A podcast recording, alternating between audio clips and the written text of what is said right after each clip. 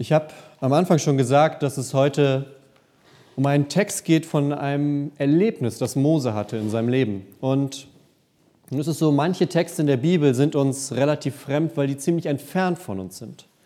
Die Geschichte, um die das jetzt geht und die wir in der Lesung schon gehört haben, hat vor gut 3000 Jahren stattgefunden. Und nun ist es so, unsere Gesellschaft hat sich seitdem verändert. Ich glaube, heutzutage kann man unsere Gesellschaft sehr gut als eine als ein Informationszeitalter bezeichnet, als eine Gesellschaft, in der Kommunikation eigentlich das A und O ist. Und auch wenn vieles, was wir tun, immer noch, so sagt man, Face-to-Face-Kommunikation ist, also Kommunikation von Angesicht zu Angesicht, dann ist es doch so, dass sich vieles in eine Richtung verändert hat, dass ich kommunizieren kann, ohne jemanden dabei zu sehen.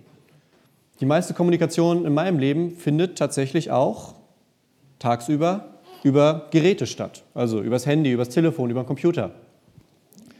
Und da kann es dann schon mal passieren, dass so eine verpasste Nachricht, finde ich zumindest, so eine verpasste Nachricht Stress auslösen kann. Ist das bei euch auch so? Also wenn ich sehe, ah okay, du hast anscheinend vier Anrufe verpasst, als du weg warst, irgendwas muss sein, dann musst du jetzt erstmal hinterher. Oder ein verpasster Anruf bedeutet Arbeit, häufig.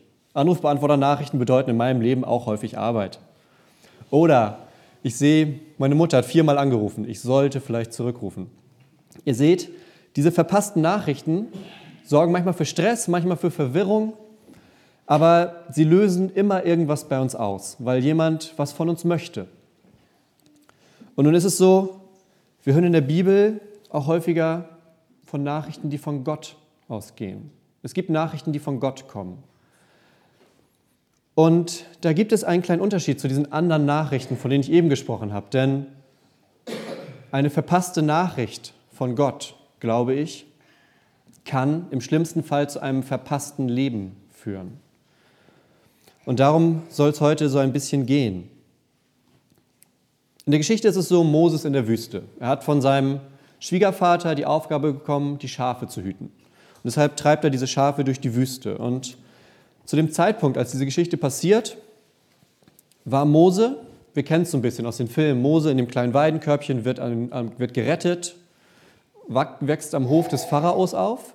Und das sind eigentlich so die ersten 40 Jahre seines Lebens, dass Mose wie ein Prinz im Endeffekt aufwächst. Also er hat alles, was man sich wünschen kann. Dann ist es so, dass er flüchten muss. Mose erschlägt einen Aufseher in Ägypten, er begeht einen Mord und flüchtet aus Ägypten. Und er landet in Midian, in diesem Land, wo er seine Frau kennenlernt. Er heiratet sie, die bekommen Kinder und er lebt bei der Familie seiner Frau und hütet auch die Schafe. Und man kann, da muss man nicht viel erklären, aber von Prinz am Königshof zu Schäfer in der Wüste, das sind zwei Welten. Also in seinem Leben hat sich einiges verändert in diesen Jahren. Und ich finde, das ist schon so ein erster Hinweis, dass Gott uns in verschiedenen Zeiten, in verschiedenen Phasen unseres Lebens auf verschiedene Arten benutzen kann und auch zu verschiedenen Aufgaben benutzt. Und dann kommt dieser Teil, der ja, in der Kunst, in der Geschichte immer wieder dargestellt wird, dieser brennende Busch. Mose geht durch die Wüste, sieht ein Flackern irgendwo und denkt, okay, da brennt es. Und dass jetzt in der Wüste brennt, ist jetzt ist vielleicht für uns hier oben im nassen Norden nicht immer so ganz einfach vorzustellen. Aber ich glaube, es in der Wüste brennt, das kann passieren. Aber wenn man dann näher rangeht und dieser Busch verbrennt nicht, sondern der steht einfach in Flammen, aber bleibt da, dann sollte man sich das genauer angucken. Findet auch Mose, guckt sich das genauer an und sagt, irgendwas stimmt hier nicht mit diesem Busch, denn der müsste verbrennen, auch in der Wüste. Und was dann passiert, nennt man theologisch, jetzt kommt werde mal versuchen, in jeder Predigt ein großes Wort einzubauen, nennt man Theophanie. Eine Theophanie ist, wenn Gott sich zeigt. Unser allgemeines Verständnis von Gott ist so, wir sehen ihn halt nicht. Ist für viele Menschen auch gerade im Glauben ein Problem. Wie soll ich an etwas glauben, das ich nicht sehen kann? Hier sieht man Gott. Gott zeigt sich in diesem brennenden Busch. Gott ist nicht der brennende Busch, aber er zeigt sich in dem brennenden Busch. Und Gott stellt sich vor. Und er stellt sich vor mit einem, ja, mit einem Satz, der hat mich so ein bisschen an zu Hause erinnert. Denn das Erste, was Gott zu Mose sagt, als Mose zu diesem brennenden Busch hingeht, um sich das genauer anzugucken, ist Schuhe aus. Und das hat mich so ein bisschen an zu Hause erinnert. Wenn ich zu Hause reinkam, meine Mutter dann rief, Schuhe aus, Das war bei uns so, weil sonst rennt man ja mit dem Dreck in die Wohnung. Hier liegt es nicht an dem Dreck, sondern hier liegt es daran, dass Gott sagt, Mose, wenn du herkommst, dann betrittst du heiligen Boden. Das, wo wir hier jetzt gerade sind, also jetzt nicht hier diese Kirche, aber in der Geschichte, das ist ein heiliger Boden. Das ist was anderes als das, was du kennst. Das da draußen ist die Wüste. Davor warst du in Ägypten. Da warst du mit deiner Familie, da mit deinen Schafen. Aber dieser Bereich, in den du jetzt kommst, das ist ganz was anderes. Das ist ganz anders als das, was du kennst. Und Gott stellt sich Mose dann vor. Und um das so ein bisschen einzuordnen, wie besonders das eigentlich ist. Gott hat zu dem Zeitpunkt, Gott hat auch vorher sich Menschen vorgestellt, aber dass Gott das letzte Mal geredet hat und dass jetzt dieser Moment mit dem brennenden Busch kommt, da sind Jahrzehnte vergangen. Gott hat zu seinem Volk lange nicht mehr gesprochen bis zu diesem Moment. Er hat lange geschwiegen. Aber er hat Mose ausgesucht, um sich Mose neu vorzustellen. Und Gott macht das auf eine ganz besondere Art. Gott sagt, ja, im Endeffekt sagt er seinen Namen, wenn man so will. Gott sagt, ich bin.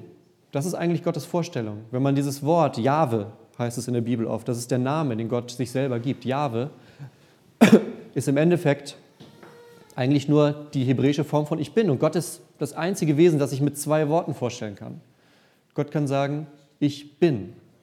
Und damit ist alles gesagt. Wir brauchen immer mehrere Worte. Ich könnte sagen, ich bin Gunnar oder ich bin ein Mann, ich bin hier der Pastor in der Gemeinde. Und selbst damit beschreibe ich immer nur einen bestimmten Aspekt meines Lebens. Ich beschreibe mich nie ganz, sondern ich beschreibe eine Funktion oder mein Geschlecht oder was auch immer. Gott kann sagen, ich bin und sagt damit, ich bin der ich schon immer war, ich bin der, der ich jetzt bin und ich bin der, der ich auch immer sein werde. Und darauf kannst du dich verlassen, sagt er zu Mose. Und damit stellt er sich nicht nur vor, sondern er zeigt etwas von sich, er macht sich persönlich.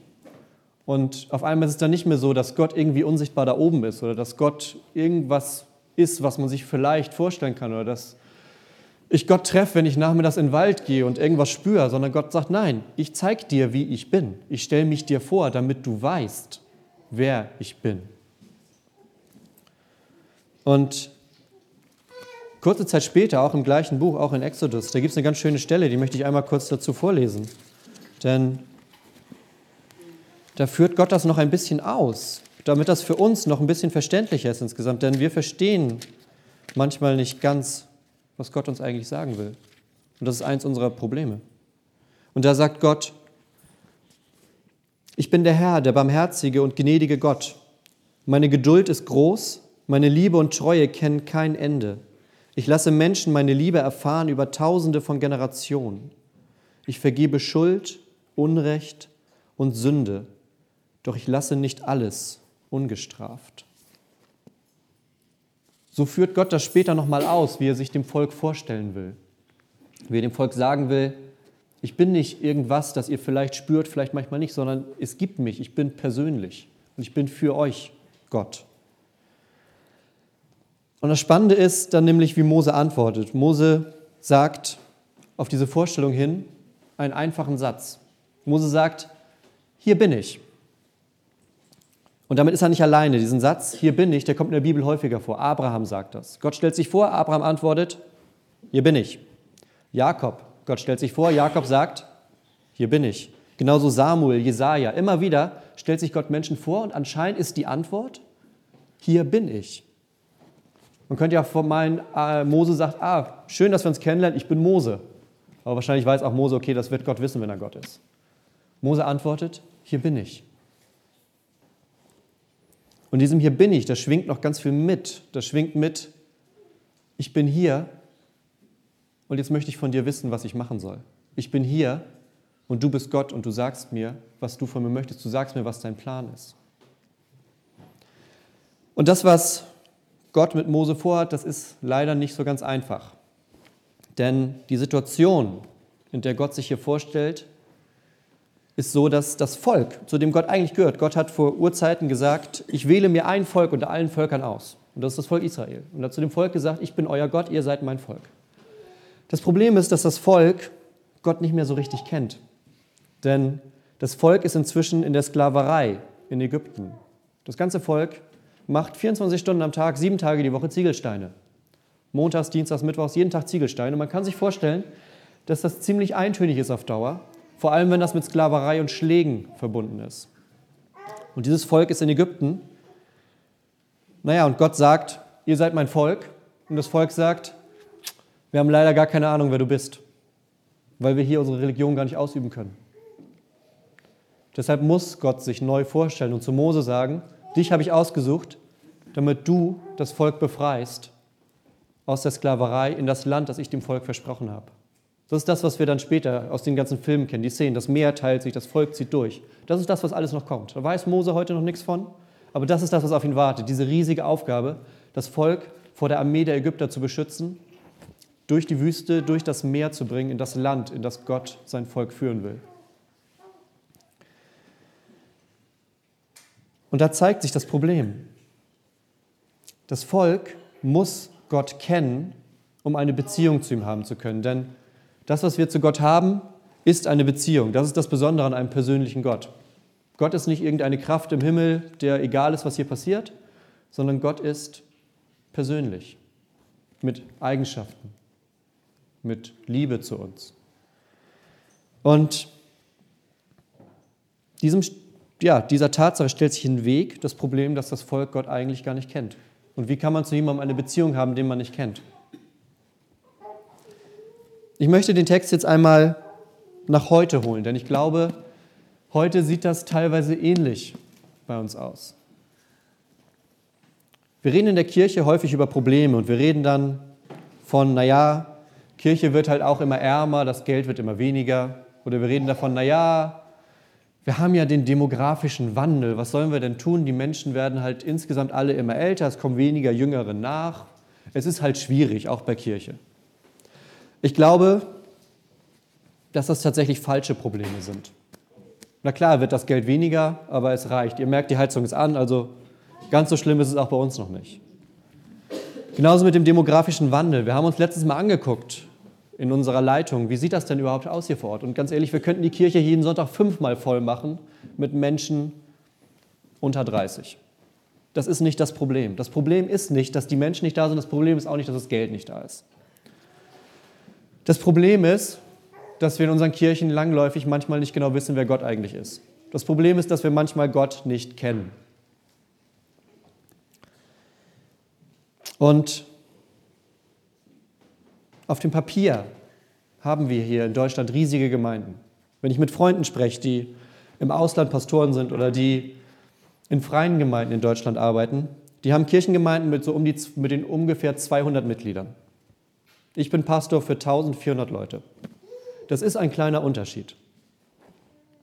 Nur ist es so, dass es trotz allem einen Unterschied gibt zwischen, ich bin halt irgendwie auf dem Papier da, oder Gott ruft mich und ich sage, hier bin ich.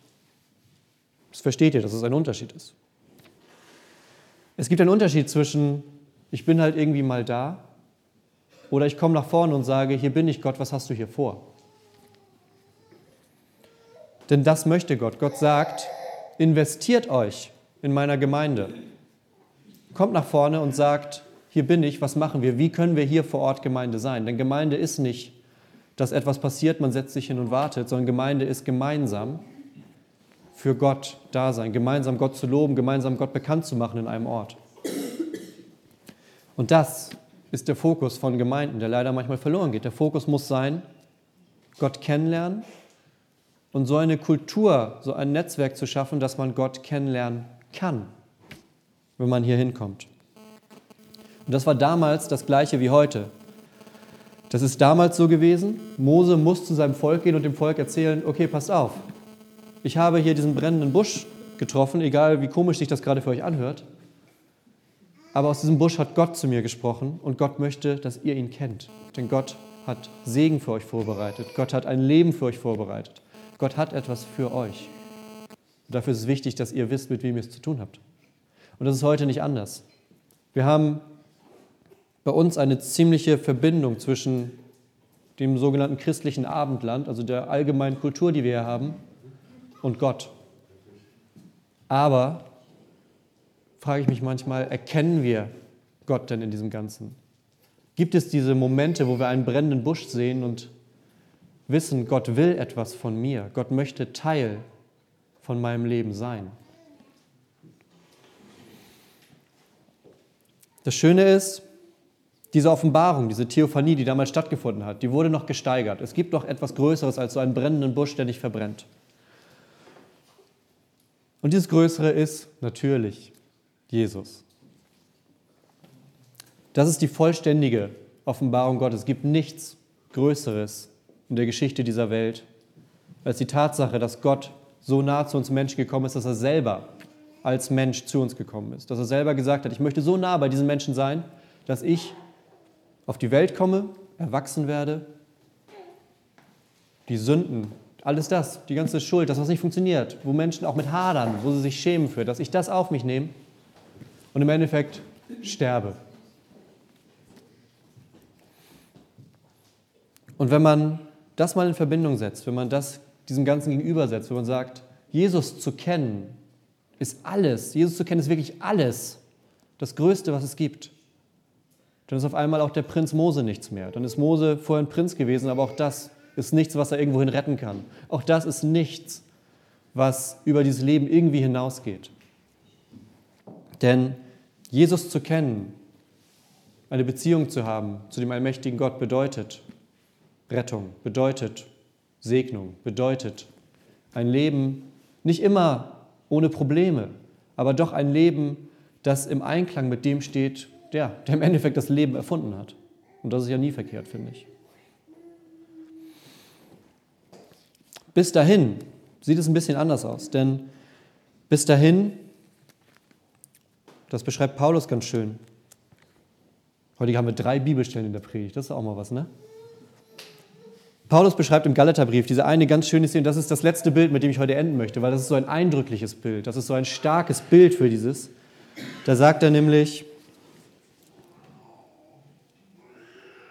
als aber die von Gott festgesetzte Zeit kam, sandte er seinen Sohn zu uns, das ist Jesus. Christus wurde wie wir als Mensch geboren. Er ist uns also ganz nahe. Und den Forderungen des Gesetzes unterstellt. Gesetz meint immer das, woran wir uns abarbeiten, wo wir sagen, müsste mein Leben nicht so aussehen. Aber wieso klappt es dann nicht? Wieso scheitere ich auf manchen Punkten immer wieder? Auch das hat Jesus getragen. Er sollte uns befreien, die wir Gefangene des Gesetzes waren, damit wir zu Kindern Gottes werden und alle damit verbundenen Rechte empfangen konnten. Das ist dieser Wechsel.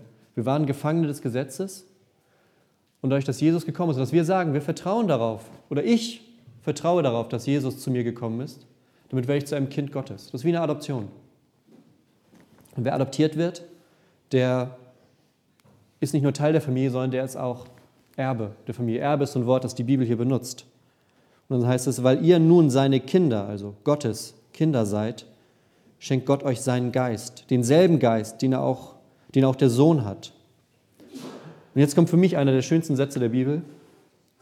Jetzt können wir zu Gott kommen und zu ihm sagen, aber lieber Vater. Aber ist nicht nur die Band, sondern aber ist auch das hebräische Wort für Papa. Wir beten immer Vater unser, aber auch Vater ist ein Wort, das wir heute wenig benutzen, sondern wir meinen damit eigentlich, Vater ist sowas Außenstehendes. Wir sagen Papa. Und aber bedeutet Papa. Jesus sagt zu Gott Papa. Er sagt Papa im Himmel. Und er sagt uns, wenn ihr an mich glaubt und zu Gott kommt, dann könnt ihr zu Gott Papa sagen. Das ist eine der engsten Beziehungen, die es gibt, zu Papa und Mama. Und ihr sagt, zu Gott könnt ihr Papa sagen. Das ist ab jetzt für euch mit drin, weil ihr adoptiert seid, weil ihr Erben Gottes seid.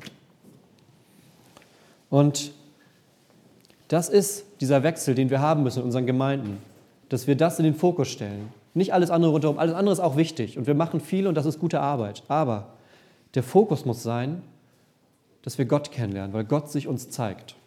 Weil Gott in dem brennenden Dornbusch gezeigt hat zu Mose, so bin ich. Weil er in Jesus gezeigt hat, so bin ich. Und weil er es auch heute immer wieder auf unterschiedliche Arten tut, weil Gott nämlich Teil unseres Lebens sein möchte weil wir dieses Angebot annehmen können.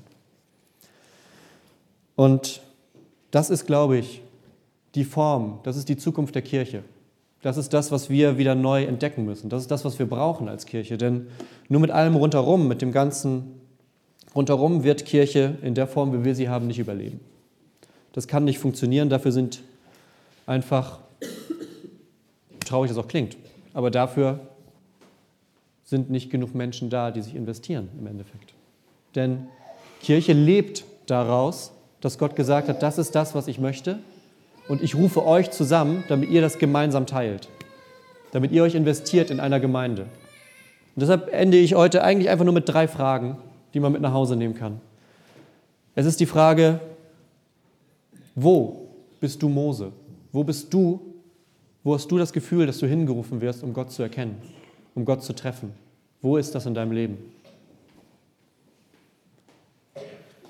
Die zweite Frage, das ist auch eine Frage an Gemeinden, das ist nicht nur Einzelpersonen. Die Frage ist, wo gehen wir in die Wüste? Wo sind wir bereit, etwas Bekanntes zu verlassen, um etwas Neues zu wagen, was vielleicht auch erstmal unbequem erscheint? Aber wo sind wir bereit dazu, Gott an einem Ort zu treffen, an dem wir noch nie waren? An einem Ort zu treffen, wo wir es vielleicht gar nicht für Möglichkeiten hätten, ihn zu treffen.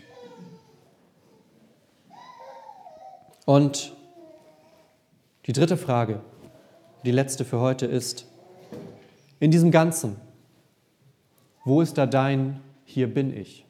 Wo ist diese Antwort, die du gibst? Hast viele haben sie schon gegeben, die heute hier sind. Viele haben gesagt, Gott, ich bin hier und ich möchte etwas. Ich möchte hier etwas machen. Ich möchte mich investieren. Aber ich finde, wir alle müssen uns diese Frage stellen, wo ist dieses Hier bin ich? Wo ist diese Antwort, die ich Gott gebe? Lass uns beten. Vater im Himmel, ich danke dir für diesen Text. Ich danke dir, dass du uns gezeigt hast, wie du dich Mose gezeigt hast, damit wir sehen, dass du ein Gott bist, der zu uns kommt, dass du ein Gott bist, der nahe sein möchte bei uns. Gott, ich danke dir so sehr, dass wir Papa zu dir sagen können, dass du für uns ein liebender Papa bist. Danke dafür. Gott, ich bitte dich, dass du die Worte, die ich gerade gesprochen habe, den Menschen ins Gehirn und ins Herz gibst, damit sie ja vielleicht heute und in den nächsten Tagen dem nachgehen können, dem nachspüren können und vielleicht an den Punkt kommen, wo ein Hier bin ich die richtige Antwort ist. Gott segne uns dafür auf diesem Weg. Amen.